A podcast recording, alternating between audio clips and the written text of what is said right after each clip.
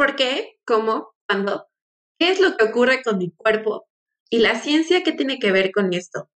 Bienvenidos a Farma Curiosa. ¿Qué tal amigos? Bienvenidos a un capítulo más de su podcast Farma Curiosa.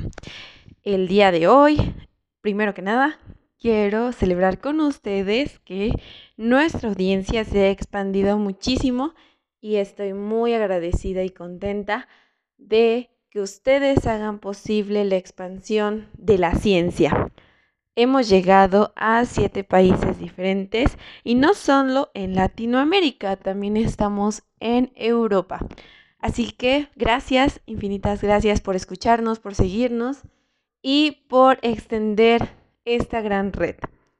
Bueno, el día de hoy vamos a celebrar y además a dar un tema de gran relevancia. Primero a celebrar a todos los maestros y profesores que hace unos días aquí en México conmemoramos. Y de manera personal, em, tengo muchísimos profesores de los cuales estoy infinitamente agradecida porque no solo me dieron enseñanzas académicas, sino aprendizajes a lo largo de mi vida y gracias a ellos he logrado muchas cosas. Por tal motivo, me siento muy contenta de celebrarles. Y bueno, el tema que vamos a abarcar el día de hoy son vacunas contra el COVID-19.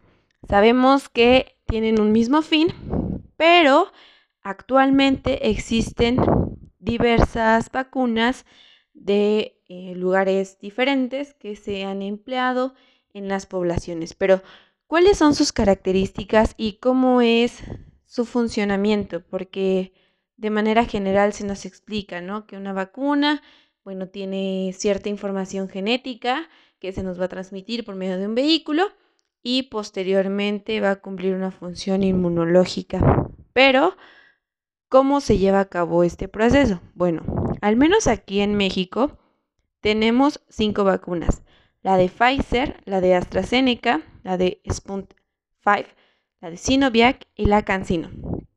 Y cada una cuenta con mecanismos de acción y características diferentes, pero al final todas tienen el objetivo de proteger a la población.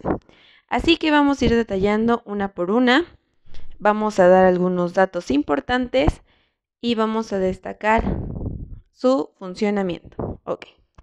Y empezamos con la de Pfizer y Biotech. Su origen es de Estados Unidos en colaboración con Alemania. Tiene una efectividad del 95% y su costo oscila entre los 19 dólares. El mecanismo es codificar una molécula de ARN que se encapsula en una membrana lipídica para que después pueda entrar en las células. Pero esto suena muy difícil, ¿no? Como, como una información genética y entra y así. Bueno, vamos a hacer la comparativa con un teléfono celular, ¿ok? Nosotros tenemos un teléfono celular y si no tiene el chip, ese teléfono no puede funcionar, así sea el más avanzado. Bueno, actualmente aquí no tenemos teléfonos que funcionen sin el SIM. Entonces, em, supongamos que este ARN es el chip y lo que además contiene al virus o a la bacteria es el teléfono o tu dispositivo móvil. Entonces, tú no estás extrayendo literalmente un virus o una bacteria para producir una vacuna. Simplemente estás tomando un fragmento que es vital para el funcionamiento de este virus o bacteria, en este caso el SIM del teléfono, y posteriormente se lo vas a añadir a otro dispositivo. O sea, tomas el chip de tu teléfono y se lo vas a introducir a otro dispositivo, al teléfono de tu amigo, de tu hermano, etcétera, ¿no? Esto mismo ocurre. Esta información genética se pasa a unas células que tienen una membrana lipídica. ¿Qué significa esto? Que está constituida por lípidos. Y los lípidos, bueno, los más conocidos son las grasas, ¿no? Pero en nuestro organismo tenemos lípidos que cumplen funciones para em, diversas eh, características o em, en diversos órganos vitales se encuentran estos lípidos. Entonces, por eso es que se utilizan este tipo de sustancias para recubrir la información de nuestro virus y que sea más sencillo que nuestro cuerpo lo reconozca. Y bueno, una vez que ya está constituida esta molécula o eh, esta transformación, se introduce por medio de un vehículo, que en este caso es la vacuna, a la célula humana. Y ya que está en la célula humana, lo que va a suceder es que se va a replicar la información que nosotros teníamos en la célula. O sea, que lo que vamos a hacer es que ya tenemos en nuestro dispositivo el otro chip de nuestro teléfono y ahora se van a reproducir muchas copias más, copias de este mismo chip. Y entonces ya tenemos varias em, información, mm, varias eh, copias de esta información. Y ahora lo que va a ocurrir es que van a salir a nuestro organismo, a todas las demás células, a todo nuestro demás cuerpo, y entonces van a llegar nuestros protectores y linfocitos que dan la respuesta inmunológica y van a ser reconocidos por los lóbulos blancos. Recordemos que los lóbulos blancos son como nuestros soldaditos que van a defender completamente a la función de nuestro cuerpo. Entonces, ven que tenemos muchas copias de SIM en nuestro dispositivo y ahora lo que van a hacer es que los toman, se los llevan y los destruyen. Y prácticamente eso es lo que ocurre con esta vacuna. Es necesario que se hagan dos dosis, la primera y posteriormente la segunda 21 días después. Muy bien, vamos al número 2. El número 2 es de la Universidad de Oxford y de AstraZeneca esta, su origen es de Reino Unido y de Suecia. Su efectividad es del 70% y el costo oscila entre los 2 y los 3 dólares. ¿Qué ocurre con esta vacuna? Bueno, el mensaje se codifica a un ADN en otro idioma, en otro lenguaje genético, y se introduce un adenovirus del resfriado de los chimpancés. Aquí es diferente. Aquí nuestra comparativa va a ser que a partir de una molécula ya estudiada y analizada, que en este caso es los genes de el adenovirus, se le va a poner como un complemento. Aquí em, la analogía que nosotros podemos pensar es que tenemos una tela de color morado y entonces le vamos a coser extra una tela de color rosa. Y este complemento es el virus del COVID-19, que es una pequeña parte nada más, no es como tal todo el virus, es su información. Y una vez que ya se tiene esta em, molécula o esta célula, bueno, igual se tiene que adaptar a un vehículo apropiado para que pueda introducirse. Y una vez que ya se encuentra en el organismo, lo que va a hacer la célula humana es que va a copiar el ARN en el núcleo y se va a migrar por medio del citoplasma y ahí se van a reproducir o fabricar. Una vez que ya tenemos nuestra tela de dos colores, bueno, la vamos a meter a una máquina, que en este caso son las células humanas, y se van a hacer muchas, muchas copias. Y cuando salen, entonces esta información extra, nuestros linfocitos la van a reconocer y la van a atacar. Y de esta forma va a surgir la inmunidad o el almacenamiento de esta información. Para esta dosis es necesario que sean dos, la primera y la segunda que se aplica hasta 90 días y es fabricada con el mismo virus. Ahora, vamos con la número 3. La Sputnik 5 es de origen ruso, su efectividad es del 92%, el costo oscila entre 10 dólares y ¿cómo está constituida esta vacuna? Muy bien. En este tipo nosotros tenemos el gen del adenovirus que se sustrae y en su lugar se inserta un gen con el código de la proteína de otro virus. Aquí va a pasar algo muy similar que con la de Oxford. Nosotros vamos a tener nuestros fragmentos de tela cortados Y ahora vamos a añadir el ADN de la espícula del virus. ¿ok? Va a ser muy similar. Vamos a tomar los dos fragmentos de tela, se van a unir y vamos a hacer una tela mucho más larga. Y ya que tenemos esta información,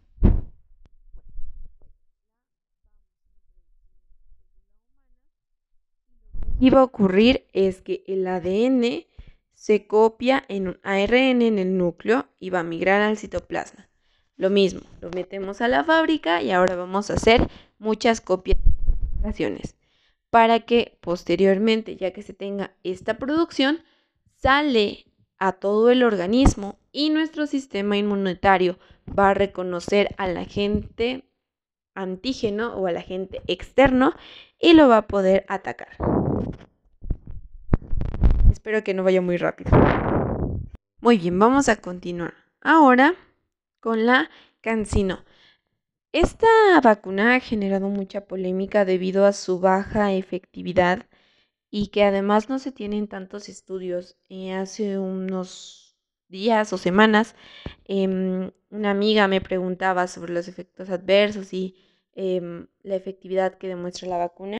Aunque podría ser muy cuestionable su efectividad, no es necesario entrar en pánico, porque hay otro tipo de vacunas que no tienen una eficacia tan alta y sin embargo tienen eh, su función, ¿no? De, transportar la información genética y proporcionar inmunidad. Por ejemplo, la de la influencia tiene un 10% de efectividad. Y sin embargo, siempre nos la ponemos porque así evitamos que nos dé influenza.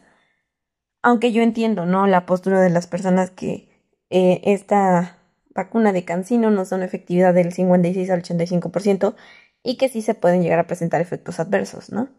Además que su costo pues es de 4 dólares, entonces tampoco hay una inversión tan alta en costo-efectividad. Sin embargo, vamos a explicar cómo funciona.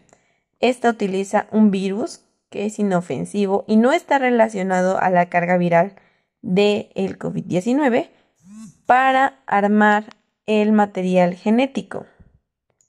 Entonces, aquí lo que va a hacer es que los genes inactivados del adenovirus van a formar parte del material genético del COVID, igual un fragmento nada más, y ya que se tiene la preparación, se introduce a la célula humana y van a hacer que el material genético se forme con proteínas y posteriormente sea reconocida por el sistema inmunológico. En este caso solo se requiere una dosis para que pueda cumplir su función.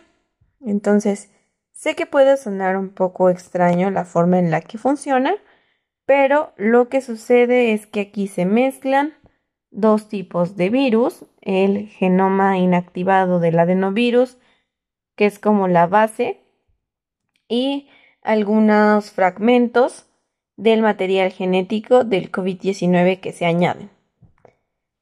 Y bueno, finalmente tenemos la de Sinovac, que también su origen es de China. Esta también presenta un, una efectividad del 66 al 85%. El costo es más alto, es de 26 dólares. Y aquí se tiene al virus inactivado, que es lo necesario para que el sistema inmunológico lo pueda reconocer y genere una respuesta. Ojo, en esta vacuna del Sinovac sí tenemos al SARS-CoV-2 inactivado. ¿Qué significa inactivado? No, porque podemos pensar que en cuanto entra a nuestro organismo, las células lo van a formar para que entonces tenga una actividad en el cuerpo y nos haga daño, ¿no? O sea, no, cuando hablamos de un virus inactivado son procesos bioquímicos y reacciones muy complejas que van a hacer que el virus ya no se complemente, ya no cumple sus funciones al 100% y de esta forma se vuelve inofensivo o no dañino para el organismo. Lo que ocurre con esta vacuna es que ya entra directamente el virus inactivado a las células humanas y aquí ya es como cualquier otra enfermedad, en donde reconocen nuestros anticuerpos de primera instancia que algo está ocurriendo, se activa todo nuestro sistema del complejo de mayor histocompatibilidad, que es como nuestra barrera súper fuerte y nuestra armadura que nos protege contra todas las enfermedades. Lo reconoce, lo activa y entonces se forman los anticuerpos y se em, constituye las inmunoglobulinas necesarias para combatirlo. ¿Ok? Entonces, de manera general, esto es lo que ocurre con cada una de las vacunas y cómo se lleva a cabo su mecanismo de reacción. Espero que haya podido servir y eh, fuera clara la explicación, porque esa es la intención. Y bueno, vamos a cerrar un poco con, con esta parte.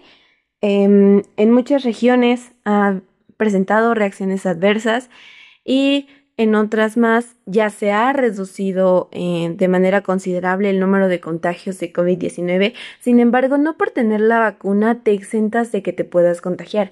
Es una altísima probabilidad de que tu inmunidad esté protegida y ya no te enfermes. Pero no puedes tomar a la ligera el ya tener la vacuna y hacer actividades como si no existiera la pandemia. Lo importante es seguir usando el cubrebocas, seguir las medidas de em, sanidad y además eh, evitar el contacto físico, así como el lavarse las manos frecuentemente o no salir en caso de presentar algún síntoma de, contagio de COVID-19 o de resfriado común, realizarse la prueba y obviamente mantener las medidas de salud, ¿no? Llevar una, unos hábitos alimenticios adecuados, realizar ejercicio, tener una salud mental y obviamente continuar con tus actividades a pesar de lo que está sucediendo. Desafortunadamente el sistema económico se ve afectado. No hay que bajar la guardia, hay que concentrarnos en brindar el apoyo necesario a quien lo requiera y continuar con el seguimiento, ¿no? Em, farmacológico si tienes pacientes que, que, lo tuvieron y pues presentaron muchos em, efectos eh, graves, ¿no? Posteriormente a esta, a esta enfermedad tan nueva. Y pues ya, me despido con una frase que hace un año me causó mucho eco y que ahora lo comprendo. Y es que em, el COVID-19 no rompe tu sistema, solamente demuestra lo que ya está roto en ti. Entonces, por eso es que afecta a tantas personas que tienen enfermedades crónico-degenerativas y lo único que hace es reventarlas por dentro, ¿no? También en mi otro podcast que, hablé un poco más a detalle sobre la enfermedad, pues puedo ejemplificar, ¿no? De qué manera los, los destruye en el organismo. Así que, cuídense amigos, los quiero, gracias por escucharnos y nos vemos pronto en Farma Curiosa.